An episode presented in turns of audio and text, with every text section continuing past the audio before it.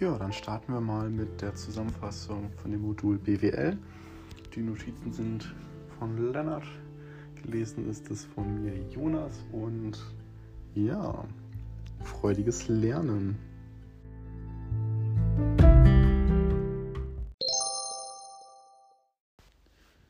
Unternehmertum.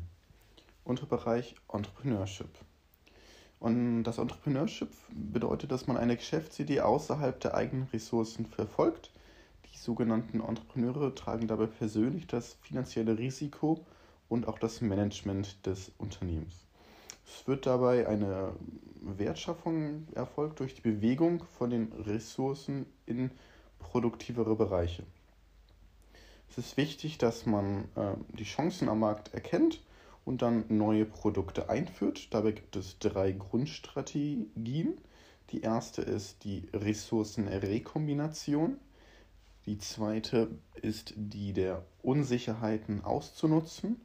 Und als dritte Grundstrategie das Experimentieren.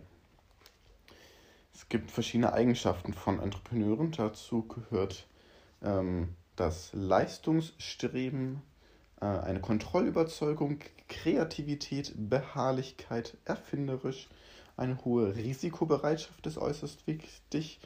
Der ähm, Optimismus ist bei Entrepreneuren häufig hoch und auch die Stresstoleranz, genauso wie die Durchsetzungsfähigkeit. Zweite Unterkategorie, Unterkategorie Unternehmensgründung. Ja, beginnen wir mit den Mikrounternehmen und den kleinen Unternehmen. Zu den Mikrounternehmen gehören Unternehmen mit weniger als 10 Mitarbeitern, weniger als 2 Millionen Euro Umsatz ähm, und zu den kleinen Unternehmen weniger als 50 Mitarbeiter und weniger als 10 Millionen Euro Umsatz.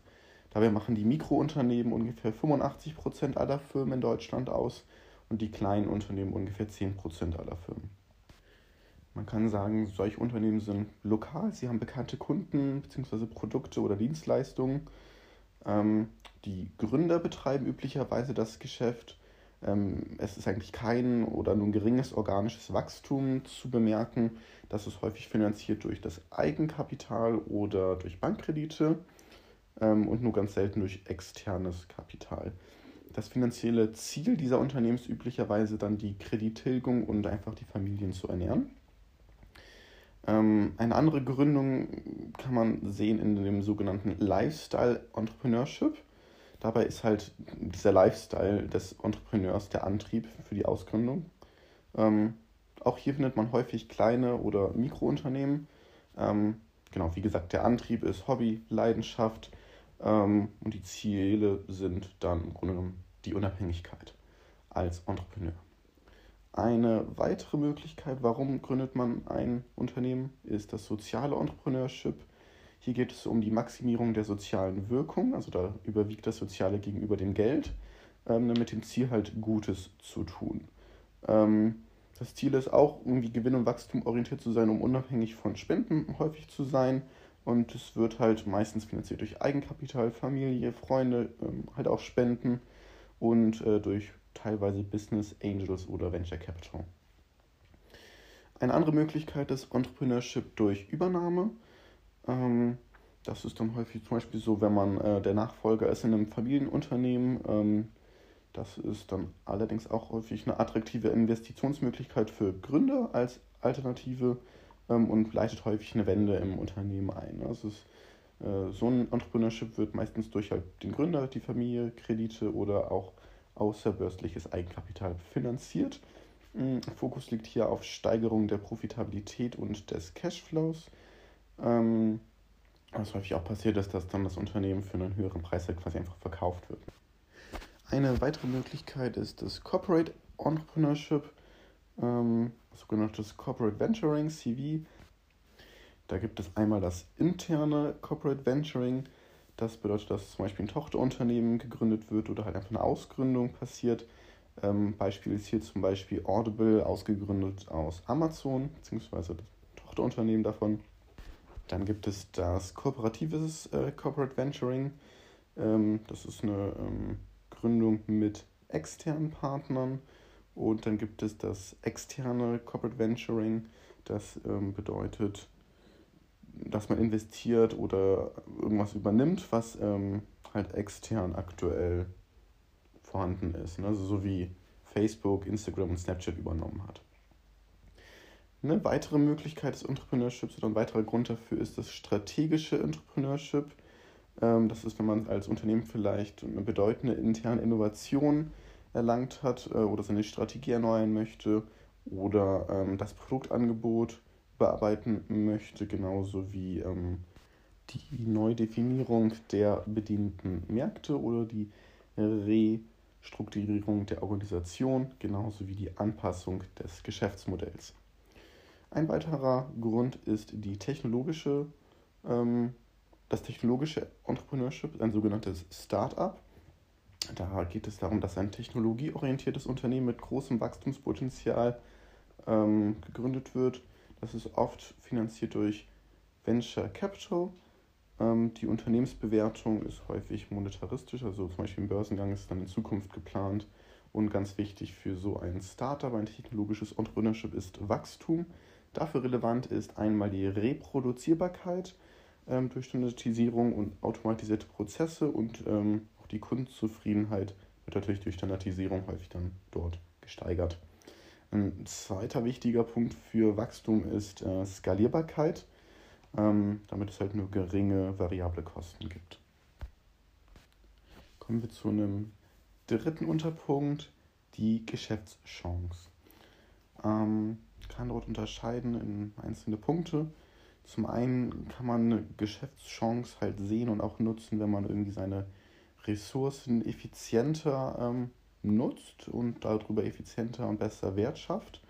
Das bedeutet, dass diese Geschäftschance üblicherweise ein bekanntes Risiko hat. Das Ganze ist planbar und wichtig ist hier häufig dann Geheimhaltung und Schutz des geistigen Eigentums, ne, damit das Ganze gut funktioniert. Ähm, dann gibt es noch, dass man halt komplett neue Lösungswege für bekannte Probleme schafft. Hier hat man ein unbekanntes Risiko im Grunde genommen für diese Geschäftsidee, da man ja nur das Angebot oder nur die Nachfrage dann kennt. Ähm, ne, hier geht es darum, ein bisschen zu experimentieren und grundsätzlich ist ja auch Geheimhaltung wichtig, aber gleichzeitig, weil man ja nicht unbedingt Angebot und Nachfrage kennt, auch irgendwie, dass man ähm, Kunden mit einzieht oder interne Kapitalgeber mit einzieht ähm, damit das Ganze dann gut funktioniert. Ähm, die dritte Möglichkeit ist, dass man neue Wege für neue Zwecke ähm, findet. Hier ist halt die Nachfrage und das Angebot unbekannt, also quasi man erschließt neue Märkte. Da ist die Unsicherheit natürlich auch groß. Ähm, hier ist besonders wichtig, dass man halt irgendwie erstmal lernt durch die Interaktion mit äh, Shareholdern und internen Kapitalgebern. Wie entsteht eigentlich eine Geschäftschance, kann man sich noch fragen. Ähm, ja, wichtig ist hier das Vertrauen in die Gelegenheit. Ähm, da gibt es häufig externe Auslöser oder Trends. Und dann braucht man halt eine Kernidee oder halt eine Erfindung. Ja, damit hätten wir die Entstehung einer Geschäftschance. Kommen wir nun zu den Quellen von Geschäftsideen. Wichtig ist hier, dass man Trends beobachtet, äh, genauso wie Probleme von Kunden erkennt und dann dafür Lösungen schafft und auch das Erkennen von Marktlücken. Dann kommen wir quasi zum Abschluss. Wir haben hier jetzt die Geschäftsidee gehabt, haben uns verschiedene Geschäftsmodelle angeschaut ähm, und beides zusammen wird dann zur Geschäftschance. Also Geschäftsidee plus Geschäftsmodell ist gleich Geschäftschance.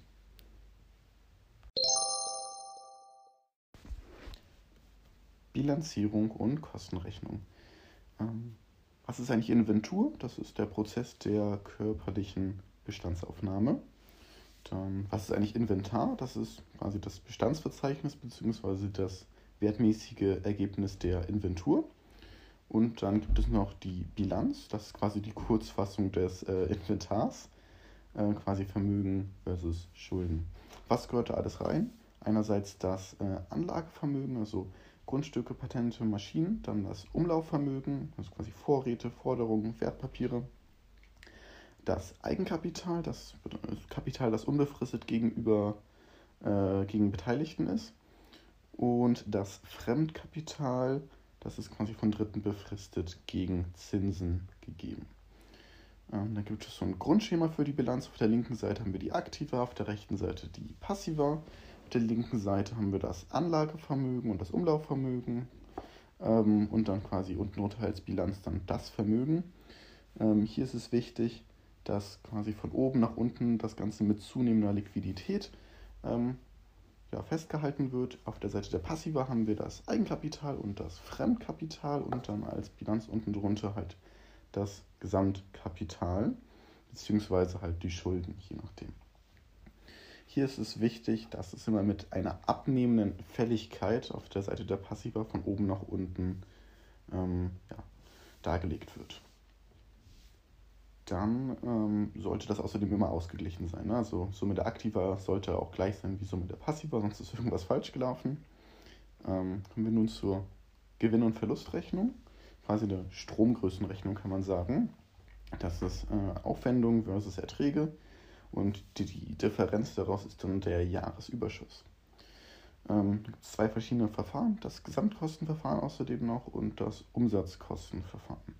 Beim äh, Gesamtkostenverfahren haben wir einerseits die Umsatzerlöse, dann plus oder minus halt eine Bestandserhöhung oder Bestandsminderung, plus ähm, irgendwie aktivierte Eigenleistungen, plus sonstige betriebliche Erträge minus dann Materialkosten, Personalkosten minus Abschreibung und sonstige betriebliche Aufwendungen. Dann kommen wir quasi auf ein betriebliches Ergebnis. Das Ganze wird dann so nach Aufwandsarten gegliedert. Das ist ganz traditionell in Deutschland und üblich. Ähm, da wird halt berücksichtigt äh, von den Erträgen der Aufwand aus dem Verkauf und der Herstellung. Bei, der Umsatz, bei dem Umsatzkostenverfahren äh, haben wir einerseits erstmal die Umsatzerlöse, also genau gleich. Ähm, und dann werden davon erstmal die Herstellkosten abgezogen. Ähm, dadurch haben wir erstmal ein Bruttoergebnis vom Umsatz. Dann werden daraus die Vertriebskosten, die allgemeinen Verwaltungskosten abgezogen und sonstige betriebliche Erträge und Aufwendungen addiert und subtrahiert. Und dann kommen wir auch hier auf ein betriebliches Ergebnis. Ähm, das ist mehr so gegliedert nach Funktionsbereichen. Das ist im internationalen ähm, Business üblicher, weil. Und ähm, genau, hier wird lediglich berücksichtigt von den Erträgen der Aufwand aus dem Verkauf ähm, und nicht direkt aus der Herstellung. So. Ja, kommen wir nun zur Kostenrechnung. Was sind Kosten? Das ist ein bewerteter sachbezogener Güterverkehr einer Rechnungsperiode. Die Kostenrechnung ist definiert als monetär bewerteter Betriebszweck bezogener Ressourcenverkehr und die monetär bewertete betriebsbezogene Leistungserstellung wird gemessen. Das Grundgerüst der Kostenrechnung. Ähm, einerseits haben wir die Kostenarten, ne, das ist eine Teilmenge nach Art der gebrauchten Produktionsfaktoren. Dann haben wir die Kostenstellen als Alternative für die Kostenrechnung. Dabei werden die Teilbereiche eines Unternehmens, für welche die Kosten kalkuliert werden, ähm, betrachtet. Und als dritte Möglichkeit der Kostenrechnung haben wir den Kostenträger. Ähm, dabei geht es um die Bezugsobjekte, ähm, deren Kosten zur Ermittlung von Erfolgen zurechnet werden kann. Also wenn man mehrere Produkte hat, quasi nach Produkten. Dann kommen wir zu den Grundlagen des Rechnungswesens. Das Ziel des Rechnungswesens ist die systematische Erfassung, Überwachung und das informatorische Verdichten der Geld- und Leistungsströme. Ähm, langfristige Existenzvoraussetzungen sind nämlich einerseits das Einhalten des finanziellen Grundgesetzes und die Beseitigung von Knappheitsproblemen. Und damit das halt alles gut klappt, gibt es das Rechnungswesen. Da unterscheidet man zwischen intern und externen Rechnungswesen. Das interne ist für die Planung, Steuerung und Kontrolle. Ähm, und das externe mehr so für die Informationsvermittlung an externe Stellen. Also das sieht man auch gleich an den Adressaten. Das interne Rechnungswesen ist halt für die Unternehmensleitung, wohingegen das externe Rechnungswesen für externe Unternehmensbeteiligte sind. Ähm, dieses externe Rechnungswesen muss auch nach expliziten gesetzlichen Vorschriften erfolgen, wohingegen das interne halt keine Vorschriften Produkt- und Dienstleistungsdesign. Schauen wir uns doch erstmal an, was eigentlich eine Innovation ist und was eigentlich dafür sorgt, dass sich dann diese Innovation am Markt durchsetzt. Da gibt es eigentlich fünf wesentliche Merkmale. Merkmal Nummer eins ist, dass es ein neues, dem Konsumenten unbekanntes Produkt ist. Merkmal Nummer zwei, ähm, es ist ein neues, un, eine neue unbekannte Produktionsmethode. Merkmal Nummer drei, ein neuer Absatzmarkt. Merkmal Nummer drei, eine neue Bezugsquelle von Rohstoffen oder Halbfabrikanten. Und Merkmal Nummer fünf, eine neue Organisation, ähm, zum Beispiel eine Monopolstellung. Dementsprechend bedeutet eine Innovation im Grunde genommen, dass wir im Ergebnis ein qualitativ neuwertiges Produkt oder Verfahren haben mit einem deutlichen Unterschied zum vorherigen Zustand. Dann schauen wir uns mal an Qualität von Innovation. Ja, da sind verschiedene Perspektiven relevant. Einerseits die technologische Perspektive, ne, wie neu ist eigentlich die Technologie, dann aus der Kundenperspektive, ne, aus Kundensicht, wie neu ist das eigentlich, äh, kenne ich das, aus Unternehmensperspektive, welche Veränderungen bedeuten das für mich, für das Unternehmen. Ähm, da unterscheidet man zwischen radikalen, mittelinduzierten, zweckinduzierten und inkriminellen, äh, inkrementellen Innovationen. Und ähm, das sagt eigentlich alles schon. Ne? Also wenn Mittel und Zweck neu ist, dann ist das eine radikale Innovation. Wenn nur das Mittel neu ist, der Zweck jedoch nicht, dann ist es mittelinduziert. Wenn es andersrum ist, dann zweckinduziert. Und wenn sowohl Mittel als auch Zweck bereits bekannt ist und alt sind, dann ist es nur eine inkrementelle Innovation. Dann gibt es verschiedene Innovationsquellen. Einerseits äh, vom Unternehmer ausgehend, dass dieser ähm, quasi durch Beobachtung irgendeine Erkenntnis gewinnt. Dann, genau, gibt es natürlich immer noch Wettbewerb im Markt. Ne? Jeder möchte gerne was verkaufen, muss dafür gut sein. Ähm, das ist ein wichtiger Innovationstreiber. Und dann das Ziel dieser Innovation ist quasi die Kommerzialisierung.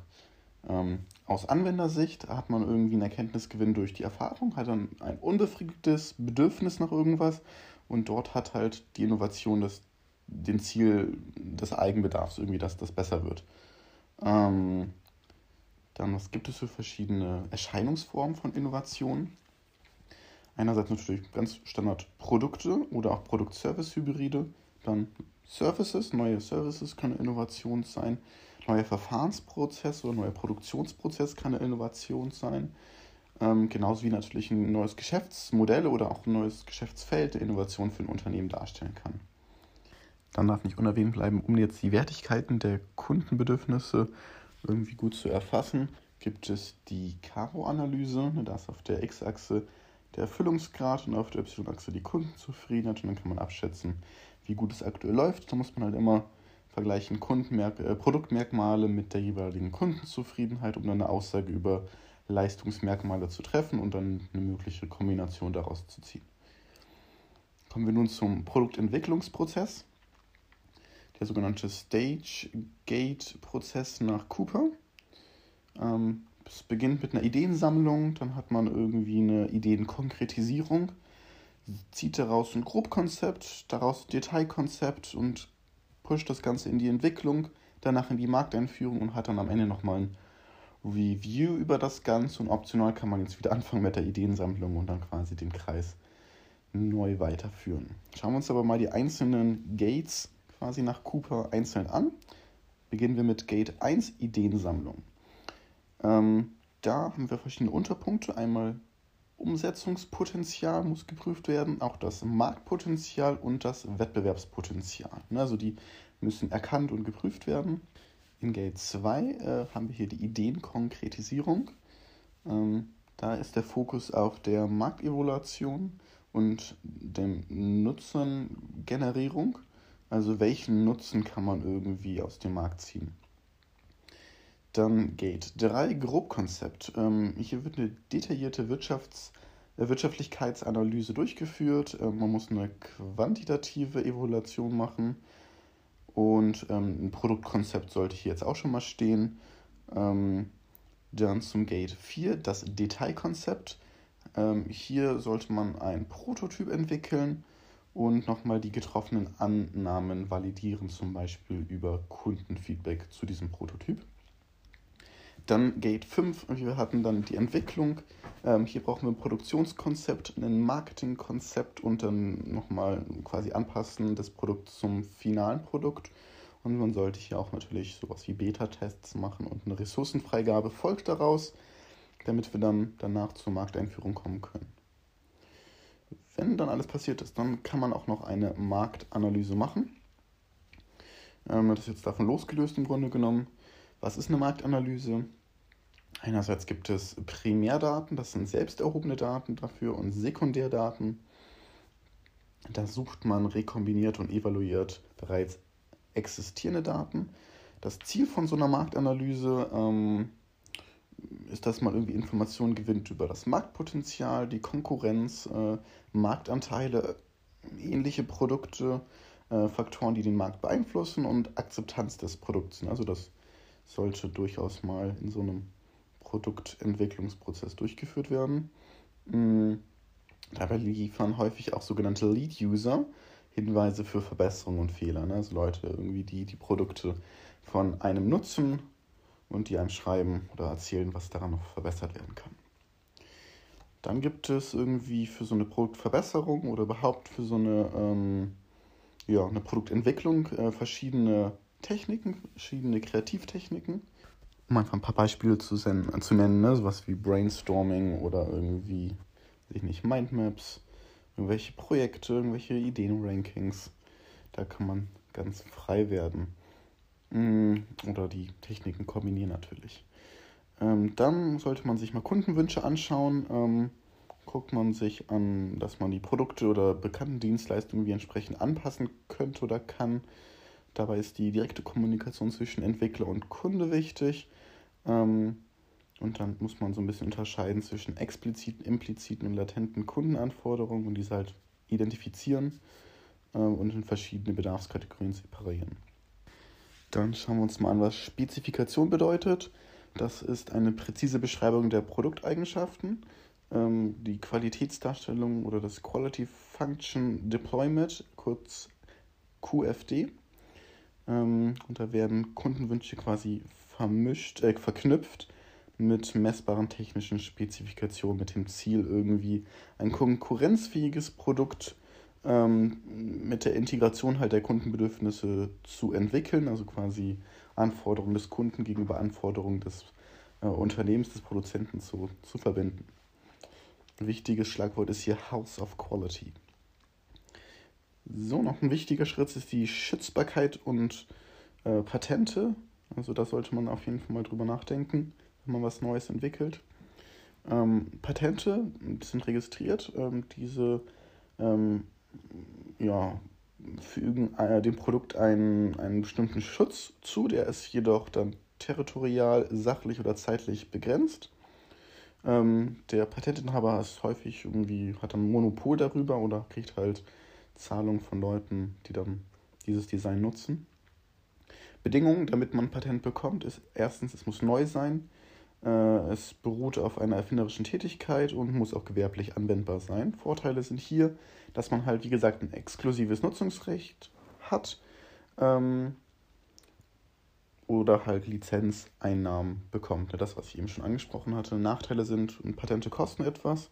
Auch ist nicht immer klar, ob die wirklich durchsetzbar sind. Äh, wenn durch sein Produkt ganz leicht nur angepasst werden kann, ähm, dann greift das Patent dann nicht mehr und schon, ja, es ist nicht mehr durchsetzbar. Ähm, auch muss man für Patente halt seine Forschungstechniken offenlegen ähm, und hat halt, wie gesagt, nur eine begrenzte Schutzzeit. Ähm, dann gibt es äh, statt Patente auch ein eigen, eingetragenes Design. Ähm, ja, wenn man irgendwelche ästhetischen Gestaltungen registrieren möchte und schützen möchte. Ja, dann kann man auch noch Markenzeichen schützen. Irgendwelche Zeichen, Logos, Klänge, Darstellungen. Urheberrecht gibt es natürlich auch noch, Schutz von Werken. Ja, was beim Schutz natürlich nicht vergessen werden darf, ist Betriebs- und Geschäftsgeheimnis. Da werden dann irgendwelche Vorgänge oder Umstände im Unternehmen geschützt, das ist jetzt nicht registriert. Ja, dann schauen wir uns nochmal an, was bedeutet Minimum Viable Product, abgekürzt MVP. Ähm, hier schaut man einfach mal, wenn man irgendwie zu, eine, zu einem Produkt frühzeitiges Feedback aus Zielgruppen bekommt, ist das häufig äh, erfolgsrelevant. Ähm, der Funktionsumfang des Produkt muss halt auch ähm, das Problem lösen, das bedeutet viable. Und das Produkt darf nicht zu komplex sein, sondern muss einfach zu entwickeln sein, also Minimum. Und schon haben wir ein Minimum Viable Product. Ähm, das ist häufig auch ein Baustein von Lean Startups. Beschaffung und Leistungserstellung. Beginnen wir mit dem Wort Wertschöpfung. Ähm, ein Unternehmen kann ja, wertschöpfen durch Kernkompetenzen, wobei Kernkompetenzen herausragende technologische, organisatorische oder methodische Fähigkeit betonen, Kundennutzen sind. Ähm, diese sind äh, schwer imitierbar üblicherweise und von Produktkonfiguration abgekoppelt ähm, und dann halt der Ausgang für viele Endprodukte. Kernkompetenzen sind Leistungsumfänge, die nicht fremd vergeben werden sollten. Ähm, ja, dann kommen wir nun zur Wertkette nach Porter. Ähm, da gibt es einerseits unterstützende und primäre Aktivitäten. Ähm, beginnen wir mit den unterstützenden Aktivitäten, die die Voraussetzung für die primären Aktivitäten sind. Diese umfassen Infrastruktur des Unternehmens und das äh, ja, Personalwesen, dann die Technologieentwicklung und die Beschaffung. Dann quasi kommen wir zu den primären Aktivitäten. Ähm, diese sind einerseits Eingangslogistik, Ausgangslogistik, Operationslogistik, ähm, ja, Marketing und Vertrieb, genauso wie Service. Ähm, stehen halt im Zusammenhang mit dem Produktfluss zum Kunden. Ja, kommen wir nun zu dem Unterpunkt, wie setzen sich eigentlich Materialkosten zusammen. Ähm, das ist natürlich teilweise stark variierend, aber hier mal quasi so ein, so ein Überblick. Einerseits den Einstandspreis, dann die administrative Prozesskosten, staatliche Gebühren und Zölle gehören noch mit dazu, Transportkosten, Lagerkosten und Kapitalbildungskosten. Äh, warum sind Materialkosten wichtig? Sie haben üblicherweise eine Hebelwirkung ähm, und einen damit erheblichen Einfluss auf den Gewinn. Nach dem Motto 10% Kostenreduzierung kann eine 40-prozentige höheren Gewinn verursachen. Jetzt mal mit ausgedachten Werten. Deswegen ist quasi das Lieferantenmanagement und Kostenmanagement ein Erfolgsfaktor. Hm, dann gibt es natürlich verschiedene Entwicklungsphasen der Einkauf- und Beschaffungsfunktion, wieder neuer Unterpunkt. Ähm, hier aufgeteilt in vier Funktionen.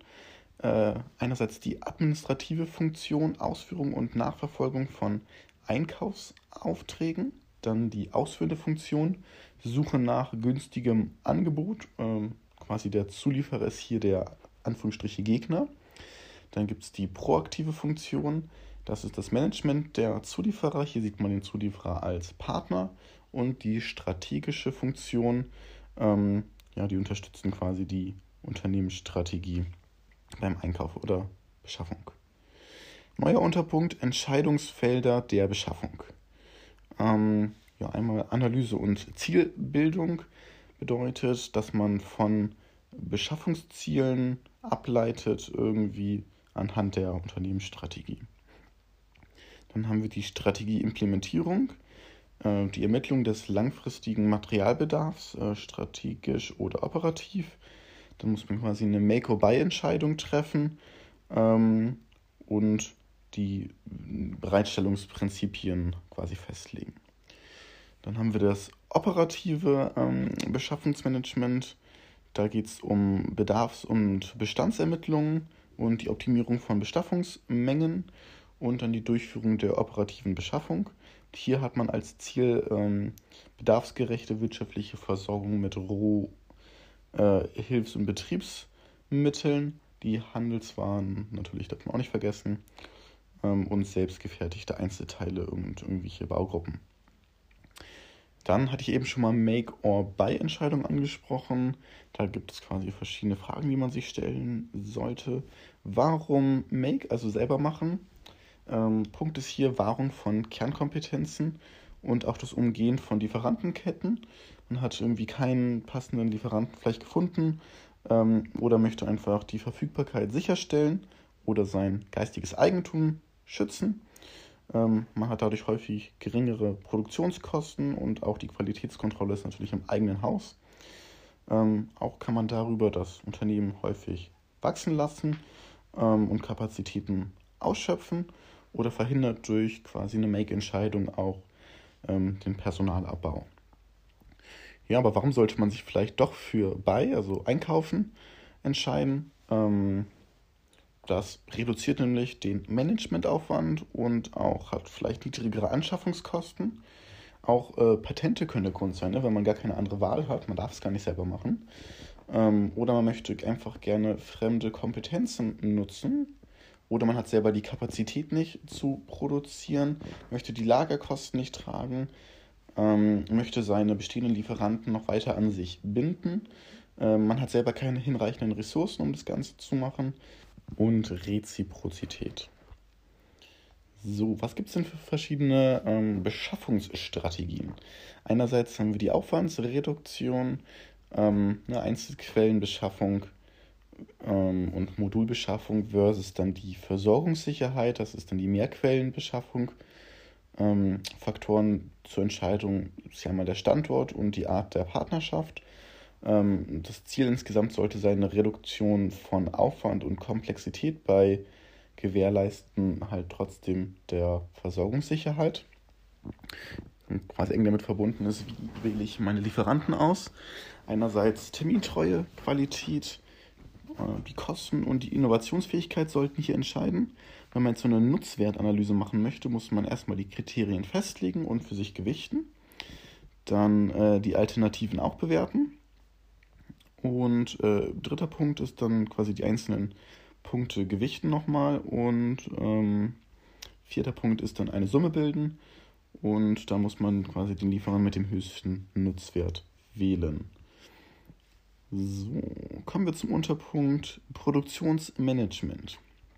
Wie definiert sich das? Das ist die zielgerichtete Planung, Organisation und Kontrolle industrieller Transformation und Leistungserstellungsprozesse vom Input.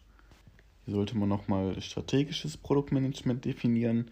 Das bedeutet Festlegen der langfristigen Ziele und Rahmenbedingungen. Also es gibt verschiedene Organisationsformen.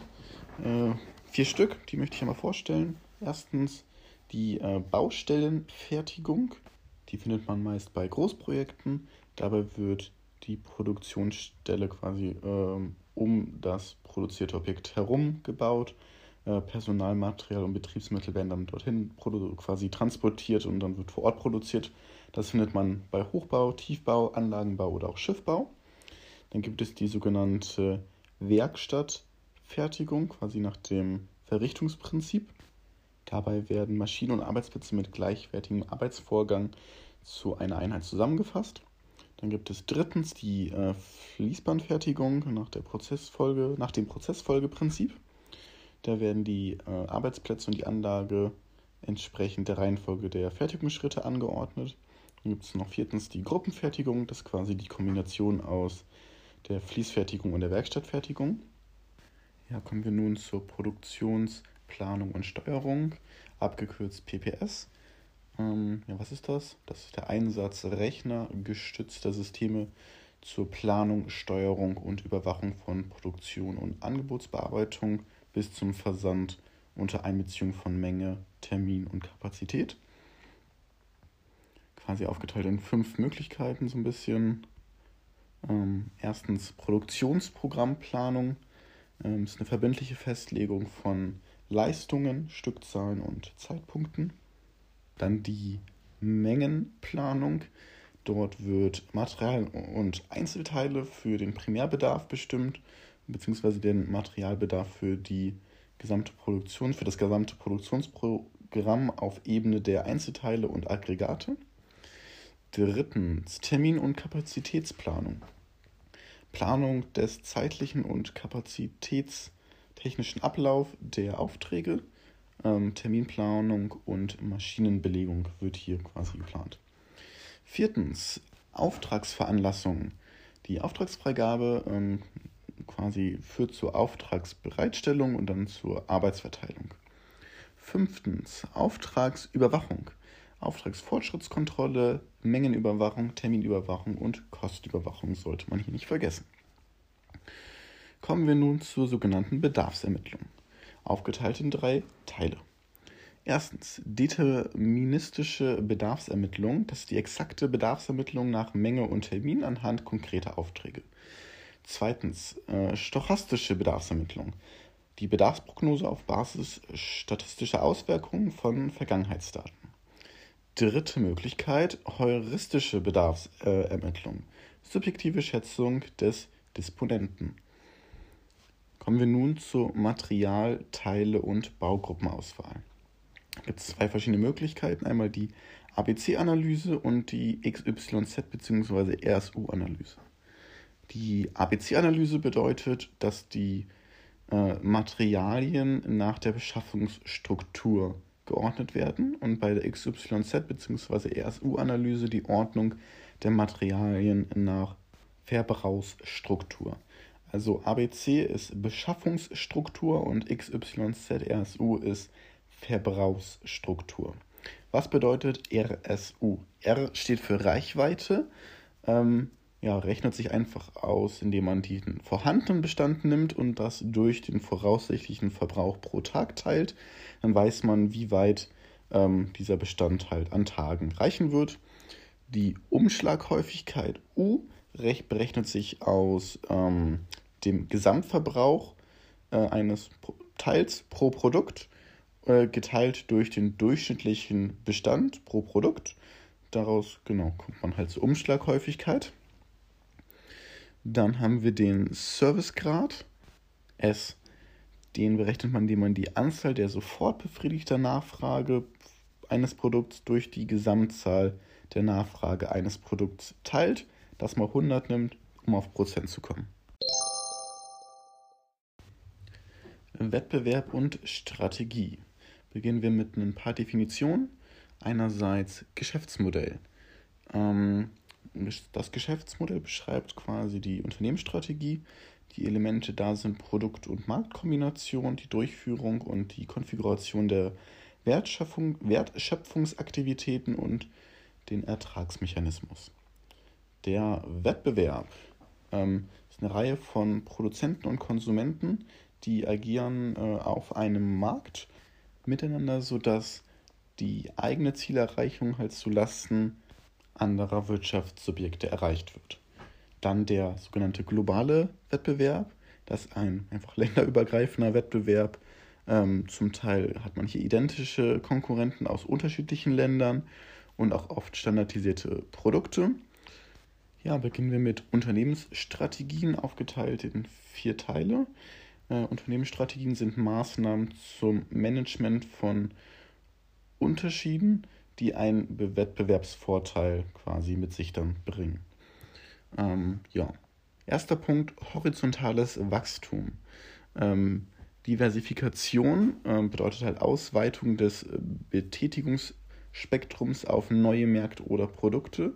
Motive für diese Art des Wachstums können sein Risikoreduktion, Wachstum, Synergienutzung, Kosten- und Verbundsvorteile und Marktmacht. Dann äh, gibt es das vertikale Wachstum. Das bedeutet äh, quasi vertikale Integration unter anderem, also die Ausweitung des Betätigungsspektrums auf vor- und nachgelagerte Wertschöpfung, Wertschöpfungsstufen. Dann die sogenannte Rückwärtsintegration gehört auch zum vertikalen Wachstum, bedeutet stärkere Kontrolle des eigenen Inputs und die Vorwärtsintegration, die stärkere Kontrolle über Produktvermarktung. Dritte Möglichkeit der Unternehmensstrategie, Positionierungsvorteil. Die Position im Markt kann überdurchschnittliche Erfolge erzielen. Wichtig ist hier, Kostenführerschaft bedeutet geringe Kosten, ähm, ne? Differenzierung, hoher Kundenwert, dann kann man die Nischenstrategie haben oder die Qualitätsführerschaft. Vierte Möglichkeit, Wettbewerbsvorteil das Unternehmen besitzt einen Positionsvorteil. Ähm, bedeutet höherer Kundenwert, Kundennutzen und geringere Produktionskosten. Kommen wir nun zur Funktionalstrategie, aufgeteilt in fünf Unterpunkte. Punkt 1. Marketingstrategien bedeutet Kundenbindungsstrategien, Preisstrategien und Kommunikationsstrategien. Punkt 2. Beschaffungsstrategien Art der Beschaffung, Lagerpolitik, Eigen- und Fremdbezug. Punkt 3. Produktionsstrategien. Standorte, Automatisierungsgrad, Wahl der Produktionsstrategien. Punkt 4. FE-Strategien. Patente und Lizenzen, Eigen- und Fremdentwicklung und Joint Ventures. Fünftens. Personalstrategien. Aus- und Weiterbildung, Anreizsysteme, Sozialleistung. Ja, dann gibt es abschließend strategische Analysen und Tools für das Ganze. Ähm, beginnen wir mal mit quasi ganz links. Punkt 1. Mapping the Field. Die Zielsetzung hier ist die Analyse von Profitabilitätsbereichen innerhalb von Wertschöpfungsketten. Man fragt sich halt irgendwie, wo liegen die Profitabilitätsunterschiede. Man schaut die Stufen der Wertschöpfungskette an und versucht die zu bestimmen. Ähm, das ist halt Grundlage für eine genaue Analyse und für das Verständnis über die Definition der eigenen Branche. Dann geht man weiter zur Branchenstruktur und versteht diese. Bedeutet, man möchte ein genaues Verständnis der Gründe für unterschiedliche Branchenprofitabilität haben. Man fragt sich, ist die Branche attraktiv strukturiert? Also man muss irgendwie die Attraktivität von Branchen verstehen, äh, die Position der Wettbewerber kennen und irgendwie herausfinden, welche strategischen Spiele gespielt werden. Als drittes ähm, möchte man dann die Branchendynamik verstehen, also besseres Verständnis über die Ursachen von Änderungen in der Branchenstruktur. Man fragt sich, welche Faktoren begünstigen eine Veränderung der Five Forces, was resultiert daraus bezüglich Nachfrage, Profitabilität und so weiter. Bedeutet, man möchte irgendwie die Dynamik von Branchen erkennen und die wesentlichen Treiber der Dynamik kennen. Äh, abschließend sollte man interne Ressourcen verstehen, bedeutet besseres Verständnis halt über die Wettbewerbsrelevanz und den Schutz von Ressourcen ähm, erlangen. Fragen sollte man sich, welche wettbewerbsrelevanten Ressourcen besitze ich, wie kann ich sie bestmöglich verwenden und vor Imitation schützen. Äh, bedeutet Relevanz interner Treiber für Wettbewerbsvorteile erkennen und dann in, äh, Imitationsbarrieren kennen und auch diese nutzen. Organisation und Personal. Beginnen wir mit Organisation, einer Definition. Äh, das ist der Gesamtwert aller Regelungen, um Betriebsziele durch Ressourcenzuordnung bestmöglich zu erreichen. Ja, mit dem Ziel effiziente Zielerreichung. Ähm, dabei ist wichtig, dass man Aufbaustruktur ähm, und Ablaufstruktur, also Gebilde und Prozessstruktur festlegt. Nächster Punkt, Aufgabenanalyse. Eine Organisation bei einer starken Komplexität ist notwendig. Ne? Eine Aufgabenteilung oder eine Festlegung in Teilbereiche. Was äh, kann man dafür machen? Eine Aufgabenorganisation ähm, ist eine Gliederung in Teileinheiten, äh, eine Aufgabenzuordnung und eine Koordination. Ja, die Gesamtaufgabe wird dann nach folgenden Kriterien zerlegt. Einerseits Funktion, also Art des, äh, der geistigen oder körperlichen Tätigkeit und nach den Objekten, also Gegenstand der Tätigkeit.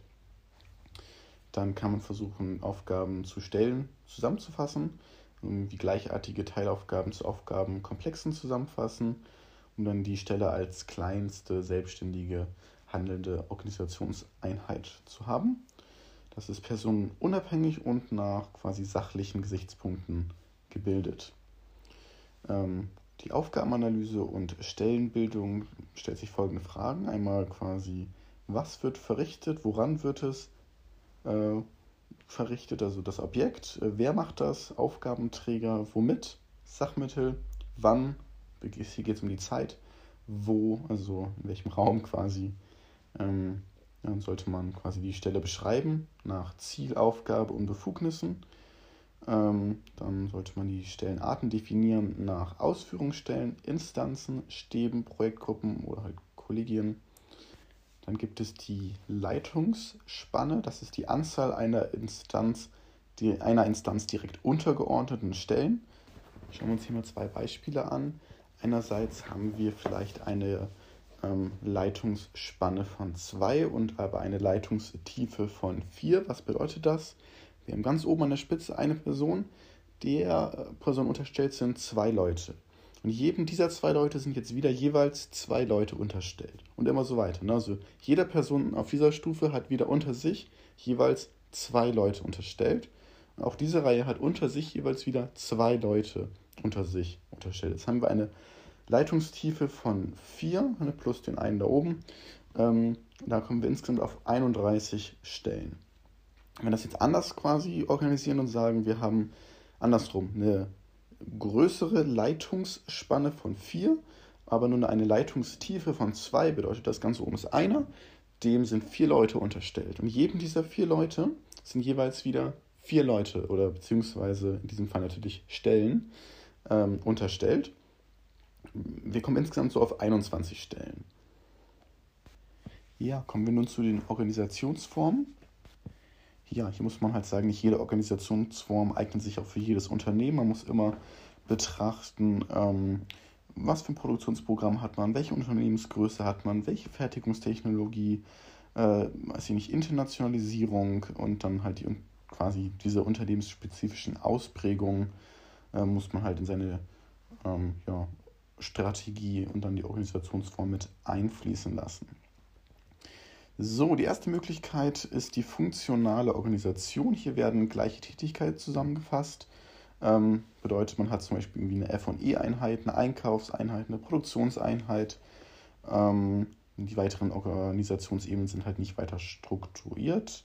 Das eignet sich besonders für mittlere bis kleine Unternehmen mit überschaubarem Leistungsprogramm. Vorteile sind hier eine einfach überschaubare Struktur, Nutzung von Spezialisierungseffekten und eine gut kontrollierbare, Funktions, äh, gut kontrollierbare Funktionsbereiche, die halt in sich so geschlossen sind. Nachteile sind Koordinationsprobleme durch eine Vielzahl von Schnittstellen, Bereichsegoismen bedeutet Suboptimierung und eine Überlastung der Unternehmensführung ist auch immer möglich, genauso wie eine eingeschränkte Möglichkeit der Personalentwicklung. Demgegenüber steht zum Beispiel die divisionale Organisation. Dort werden gleiche Objekte zusammengefasst, also Projekte, Kundengruppen oder Absatzmärkte beispielsweise quasi eine bestimmte Ausrichtung der zweiten hierarchischen Ebene, ähm, oft halt nach Produktgruppen. Ähm, hier kann man auch das Wort Spartenorganisation oder divisionale Organisation nochmal erwähnen. Also Sparten, denen wird dann die äh, Ergebnisverantwortung übertragen, quasi wie eigene Geschäftsbereiche. Ja, Vorteile dieser Organisationsform ist einerseits, dass die Führung entlastet wird, die kann sich dann mehr auf die Strategie fokussieren, ähm, außerdem, ja, das passiert halt ganzheitlich durch Delegation. Die Verantwortung werden ja auch übertragen, genauso wie die Kompetenzen übertragen werden. Ähm, und man hat auch eine Flexibilität bei irgendwelchen Umweltveränderungen. Ne? Ähm, auch hat man vielfältige Möglichkeiten der Personalentwicklung dieser Organisationsform. Nachteil ist ähm, sogenannter Spartenegoismus bei kurzfristigen Gewinn- und Rentabilitätsorientierungen. Ähm, eine suboptimale Ressourcenallokation und Doppelarbeiten und unproduktive Konflikte. Und außerdem braucht man quasi noch eine Zusatzstelle, die irgendwie die divisionsübergreifende Koordination äh, ja, durchführt. Gut, dann als dritte und letzte Möglichkeit habe ich hier noch die Matrix-Organisation. Das ist eine mehrdimensionale hybride Gliederung. Äh, das berücksichtigt quasi mehrere Zerlegungsprinzipien Ziel ist quasi die Vorteile von der Division und funktionaler äh, Organisation zu verbinden. Ein sogenanntes Mehrliniensystem quasi zu schaffen. Das ist allerdings nur für große Mehrproduktunternehmen irgendwie in einer dynamischen Unternehmensumwelt wirklich relevant. Vorteile von diesem Konzept sind die innovative Problemlösung ähm, nach der Berücksichtigung verschiedener Standpunkte halt, ähm, die Entlastung der Führung, auch hier durch spezielle ähm, Leitungen unterhalb. Ähm, kurze Kommunikationswege im besten Fall, flexible Anpassung an Markt und Wettbewerb, Personalentwicklung durch vielfältige Unternehmen, unternehmerische Perspektiven ist möglich.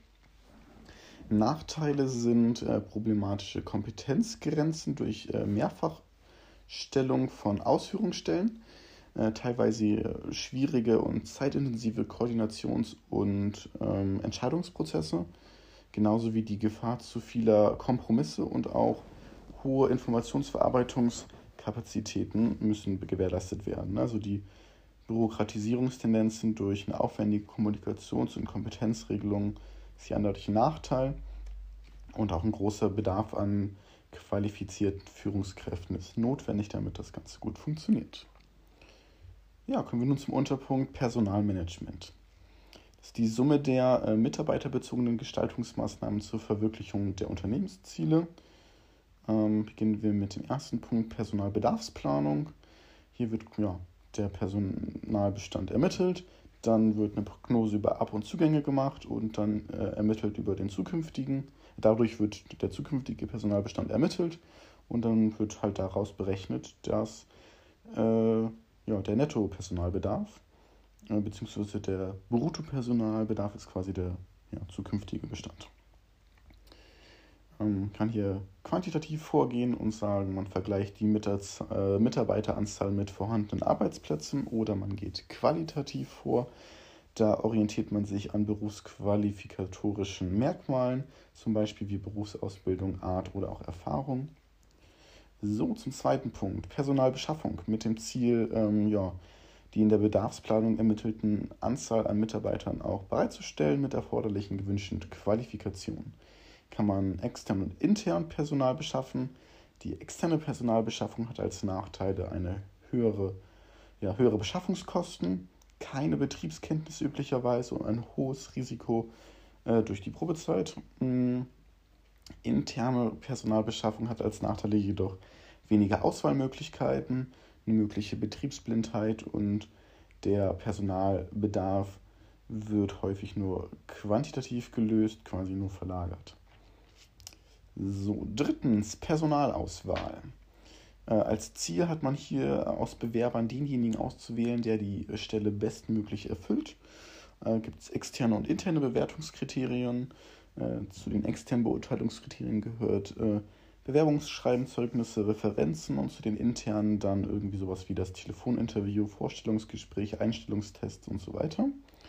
Gibt es natürlich immer Beurteilungsfehler. Einer davon, ganz typisch, ist der Halo-Effekt dass irgendwie eine überstrahlende Eigenschaft quasi zur ähm, ja, Verzerrung äh, oder dem Übersehen anderer Merkmale führt.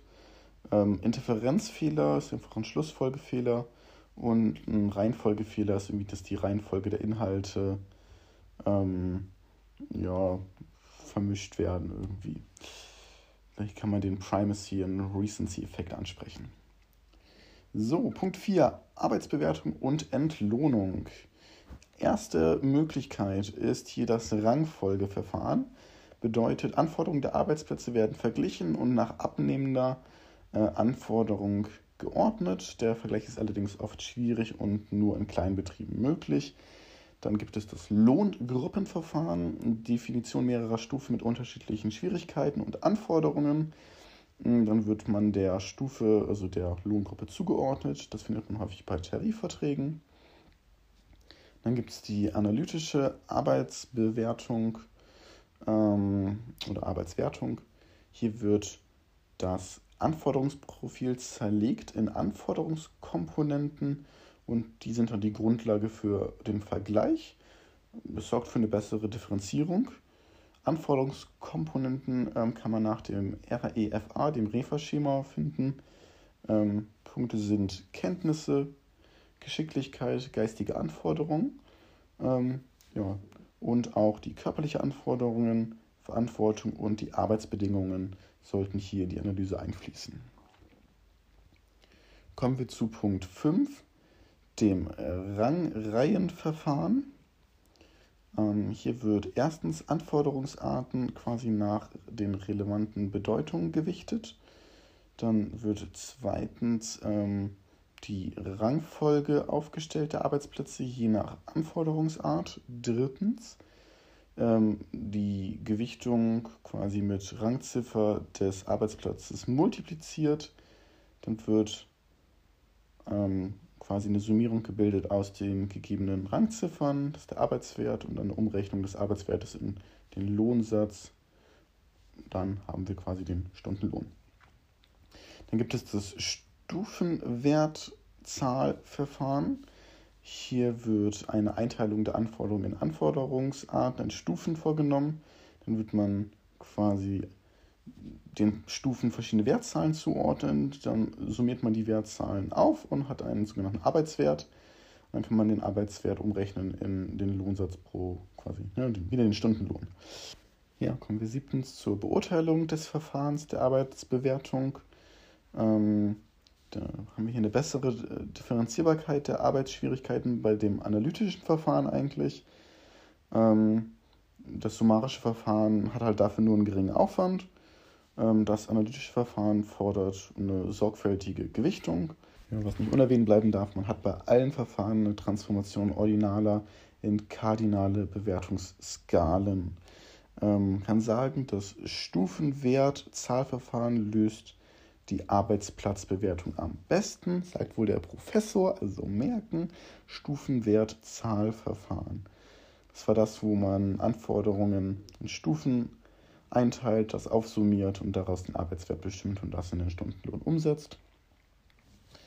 So, kommen wir nun zu den verschiedenen Lohnformen. Wir haben einmal Akkordlohn, äh, bedeutet man entweder nach Geldakkord oder Zeitakkord. Geldakkord ist quasi, dass man den Lohn bestimmt aus äh, Lohnsatz bezogen auf die Normalmenge und das halt mit der Produktionsmenge multipliziert. Beim Zeitakkord hat man halt irgendwie Mindestfaktor mit einer Vorgabezeit und der Produktionsmenge multipliziert. Oder es gibt auch noch den Gruppenakkord, da kriegt halt eine Arbeitsgruppe irgendwie so eine Akkordvorgabe. Zweitens Zeitlohn, ganz Standard. Äh, Lohnzahlung auf Basis der effektiven Arbeitszeit. Ähm, ja, Bezug zur Arbeitsmenge über ähm, irgendwie einen Vertrag. Die Lohnformel ist der tariflich festgelegte Stundenlohn mal die Anzahl der geleisteten Arbeitsstunden. Und drittens den Primärlohn. Es ist die Zahlung eines zusätzlichen Entgeltes zum tariflichen Grundlohn, äh, quasi als Ausdruck besonderer Produktivität. Marketing und Vertrieb. Was ist Marketing? Ist, die Ziel, äh, ist das Ziel Reduktion der Marktunsicherheiten, zum Beispiel über Zielmärkte, Kundenwettbewerb und Distributionen. Dann spricht man einerseits vom Business-to-Business, B2B-Marketing. Ähm, hier haben wir eine große Brandweite an Gütern, ähm, bei komplexen Gütern auch eine starke Anpassung an Kundenwünsche. Der Preis ist das Ergebnis von Verhandlungen und äh, eine große Rolle spielen die flexiblen Preiselemente. Persönliche Kommunikation ist sehr wichtig und ähm, häufig gibt es halt einen direkten Vertrieb, also den Verkauf durch technisch geschulte Vertriebsmitarbeiter. Dann haben wir Dienstleistungsmarketing, einen hohen Grad an Kundeninteraktion, auch hier eine hohe Anforderung an das Personal mit Kundenkontakt, Individualität des Kunden setzt halt der Standardisierung Grenzen und die Qualität hängt im Grunde genommen vom Wissen und Fähigkeiten und auch von der Kooperationsbereitschaft des Kundens ab haben hier einen hohen Grad an Immaterialität. Ähm, man kann Dienstleistungen nicht lagern oder speichern. Ähm, der Service ist oft irgendwie ein Vertrauensgut, also die Kunden sind irgendwie unsicher und ähm, geringe Möglichkeiten des Schutzes von geistigem Eigentum.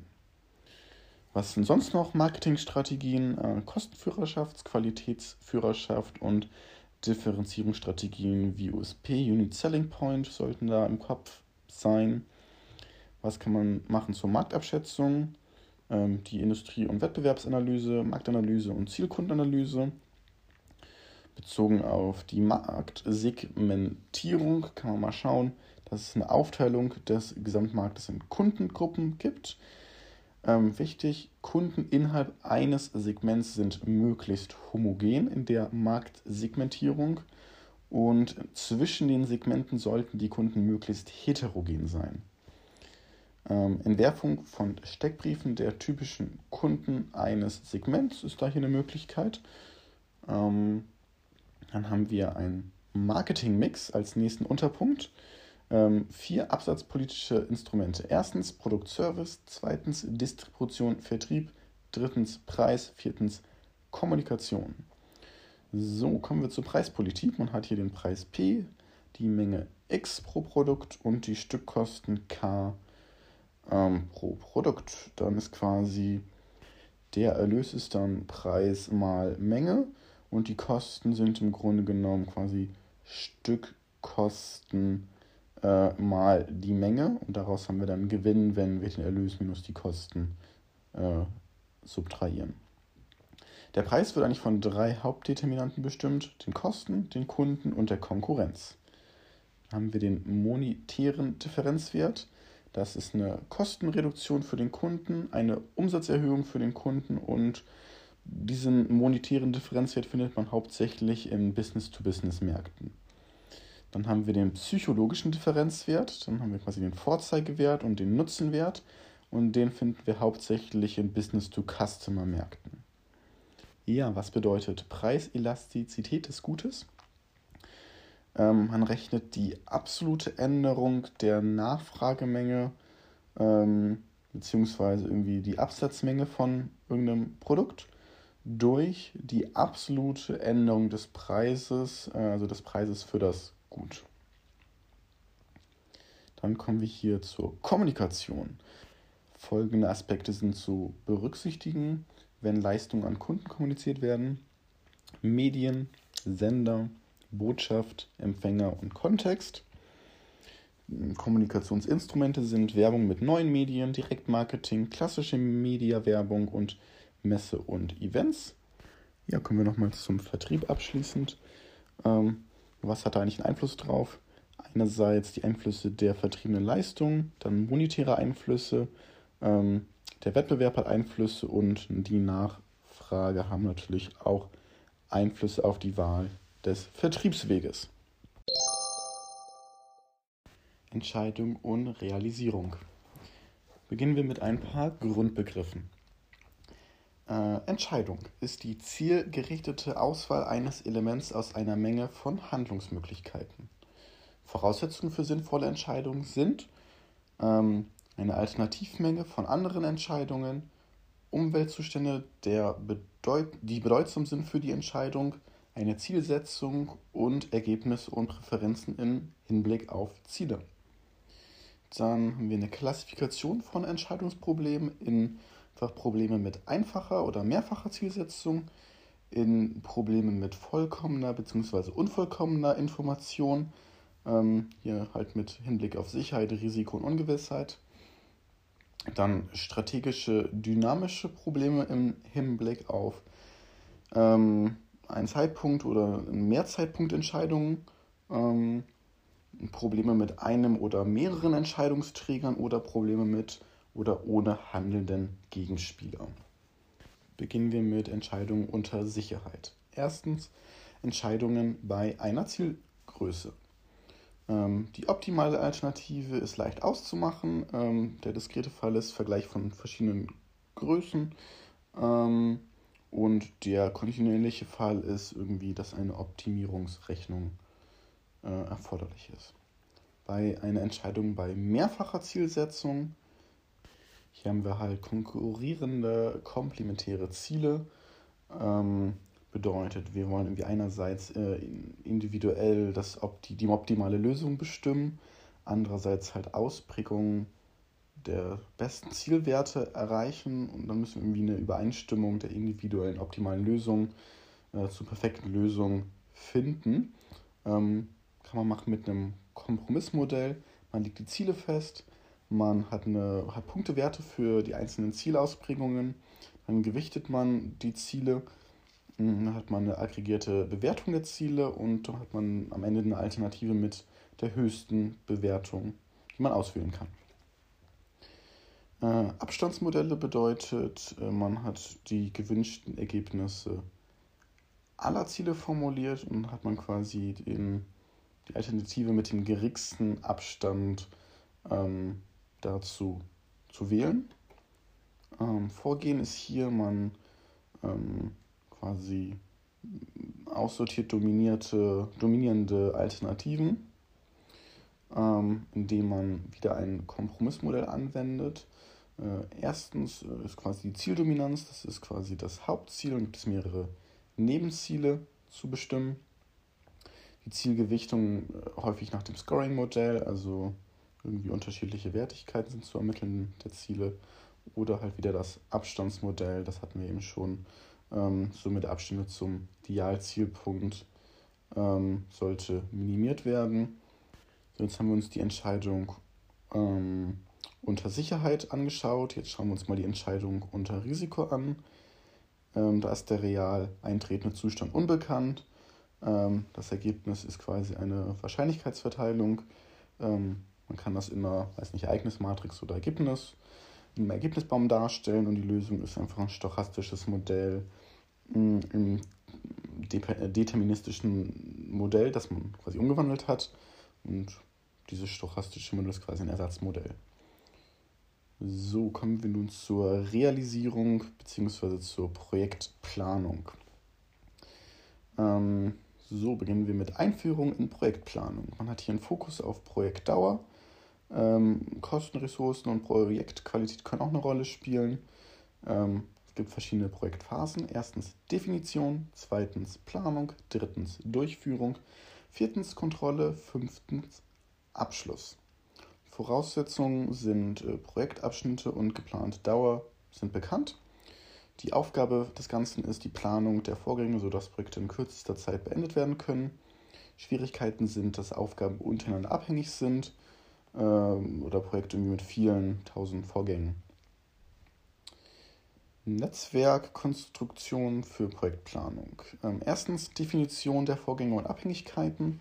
Zweitens Abhängigkeiten und Dauer. Drittens Erstellung des Netzwerks. Ähm, gut, dann schauen wir uns das mal an. Erstens äh, Methode des kritischen Pfades. Ähm, einerseits die Mindestdauer des Projekts, das entspricht quasi dem längsten Weg, wobei halt ähm, Vorgänge des kritischen Pfades zu Verspätung führen. Und dann hat man Flexibilität bei nicht kritischen Vorgängen. Ja, wie berechnet man eigentlich den kritischen Pfad? Erste Möglichkeit Vorwärtsrechnung. Man bestimmt den frühestmöglichen Anfangszeitpunkt, die frühestmöglichen Anfangszeitpunkte. Rückwärtsrechnung, Bestimmung der spätesten Endzeitpunkte und dann Bestimmung von Pufferzeiten. Ja, was sind kritische Vorgänge? Das ist immer dort, wo der früheste Startpunkt auch gleichzeitig der späteste Startzeitpunkt ist. Ja, was ist eigentlich Puffer? Ähm, quasi, ja, wie viel Zeit habe ich noch zusätzlich übrig? Da kann man einfach mal ganz einfach ausrechnen. Man nimmt den frühestmöglichen Startzeitpunkt und den spätestens möglichen Startzeitpunkt differenziert daraus und hat dann eine bestimmte Anzahl an Tage, die man als Puffer zusätzlich zur Dauer hat. Quasi nach dem Motto, wenn ich am frühestmöglichen Tag anfange, wie lange kann ich jetzt noch zusätzlich Zeit brauchen zu meiner sowieso bestimmten Dauer von vielleicht, weiß ich nicht, fünf Tagen ähm, oder was auch immer, bis zu dem spätmöglichsten Enddatum. Ähm, daraus berechnet sich halt einfach mein Puffer. So, dann gibt es noch ein sogenanntes äh, Gantt-Diagramm, wo man das ganz gut darstellen kann. Vorteile irgendwie, dass die Dauer auch ganz gut verdeutlicht ist. Ressourcennutzung ist gut erkennbar. Pufferzeiten kann man auch ganz gut sehen und auch Meilensteine. Ähm, aber die Abfolge und die Abhängigkeiten sind halt nicht wirklich klar verdeutlicht dort. Ja, kommen wir nun zur Investitions- und Finanzplanung bzw. Bewertung. Hier starten wir mit finanzmathematischen Grundlagen. Der Aufzinsfaktor. Welchen Endwert hat eine heutige Zahlung zum Zeitpunkt n? Dann den Abzinsungsfaktor. Welchen Gegenwert hat eine zukünftige Zahlung? Ja, dann den Rentenbarwertfaktor. Welchen Gegenwert Wert hat eine gleichbleibende jährliche Rentenzahlung RN und den Annuitätenfaktor, wie hoch ist Rente, die aus einem Gegenwartswert zu gezahlt werden kann. Dann gibt es die sogenannte Kapitalwertmethode, bedeutet Bewertung einer Investition durch Bestimmung des heutigen Gegenwerts. Dann kann man außerdem auch noch den Zinsfuß berechnen. Da sollte man am besten einfach mitnehmen, wenn der Internetzins eher größer ist als der Zinsfuß I, ist die Investition vorteilhaft. Wenn er gleich I ist, dann ist die Entscheidung indifferent. Wenn er kleiner ist als I, ist die Investition unvorteilhaft. Man kann auch die optimale Nutzdauer bestimmen. Da ist im Grunde genommen relevant, dass K0 in dem Diagramm, falls es in der Klausur drankommen sollte, dort am größten ist. Und dort, wo K0 am größten ist, sollte man aufhören, das Ganze zu nutzen. Ähm, dann kommen wir nun zur Finanzprognose. Ähm, die ist fast immer ungenau, sehr schnell veraltet und ja, Finanzprognosen sind immer optimistisch. Das ist natürlich eine Limitation. Ähm, Hauptkomponenten sind Gewinn- und Verlustrechnung, Bilanz und Cashflow-Statement. Cashflow besteht aus Einzahlungen und Auszahlungen der Differenz daraus. Bilanz kennen wir. Erfolgsrechnung bedeutet einfach Aufwand und Ertrag. Die Differenz daraus der Jahresüberschuss. Ja, Hauptinformationsquellen für die Finanzprognose, also die Informationen über Unternehmen, Markt und Pläne, äh, ist die Primärdatenforschung, kommt direkt vom Markt. Dann gibt es die Sekundärdatenforschung, wird gefiltert und aufbereitet. Man kann auch aus Erfahrung ähnlicher Unternehmen lernen und eigene Vergangenswerte betrachten. Dann erstellt man eine Finanzprognose mit fünf Schritten. Erstens Definition einer Zeitleiste. Zweitens Abschätzen der Unternehmenseinnahmen. Drittens Abschätzen der Unternehmenskosten. Viertens Erstellen der drei Hauptkomponenten. Und fünftens ähm, Formulierung Finanzplan. So, dann kommen wir zur Unternehmensbewertung. Ja, das ist relativ kompliziert. Hier eine kurze Abhandlung. Discounted Cashflow Method. Ermittlung des Marktwertes des Eigenkapitals nach der Brutto- oder Netto-Methode. Dabei ist quasi ähm, Eigenkapital ist gleich Unternehmenswert minus Fremdkapital. Gibt es die äh, Going Concern Annahme. Äh, Annahme ist hier, ähm, das Unternehmen besteht in bis in die Ewigkeit. Und dann kann man bei der Unternehmenswertberechnung quasi unterscheiden zwischen ähm, Detailplanungszeitraum ist ein expliziter Zeitraum und Terminal Value ist ein weiterer Wert danach. Dann schauen wir uns mal ein paar herkömmliche Verfahren der Unternehmensbewertung an. Erstens Ertragswertverfahren, äh, Gewinne der Vergangenheit als Ausgangsbasis für normalen Erfolg, landesüblicher Zins als Kalkulationszinsfuß, äh, Barwertorientierung. Dann gibt es zweitens Substanz Wertverfahren. Das ist die, der Nachbau eines identischen Unternehmens. Äh, betriebsnotwendiges versus nicht betriebsnotwendiges Vermögen wird betrachtet. Der Reproduktionswert, die Teilrepro der Teilreproduktionswert und der Vollreproduktionswert wird betrachtet. Drittens, Kombinationsverfahren. Das sind Mittelwertverfahren, Verfahren der Übergewinnkapitalisierung und Verfahren Goodwill-Sekundendauer. Dann schauen wir uns nochmal an. Unternehmensbewertung anhand von Vergleichswerten. Sehr beliebt in der Praxis. Ähm, das ist ja kurz und tiefgreifend. Äh, Bewertung eines Unternehmens anhand vergleichbarem Unternehmen abschätzen, ähm, Investitions- und Exit-Vergleichswerte zu bestimmen. Erstens Investment-Vergleichswerte. Ansatz ist Vergleichen der ähm, Bewertung zweier Unternehmen. Konzept einfacher Vergleich der gleichen Art von Unternehmen. Probleme sind Mangel an Informationen für Investor, in welchen Bereichen ist man sich ähnlich, wo sind die Grenzen zu ziehen. Dann zweitens Exit-Vergleichswerte. Ähm, wie bewertet die Märkte vergleichbare Unternehmen? Ähm, zwei Entscheidungen, mit welchem Unternehmen vergleicht man sich eigentlich? Ähm, ne, man guckt irgendwie vergleichbare Cashflow-Struktur, Geschäftsrisiko und Marktabhängigkeiten. Ähm, was sollen vergleichbare Unternehmen halt sein?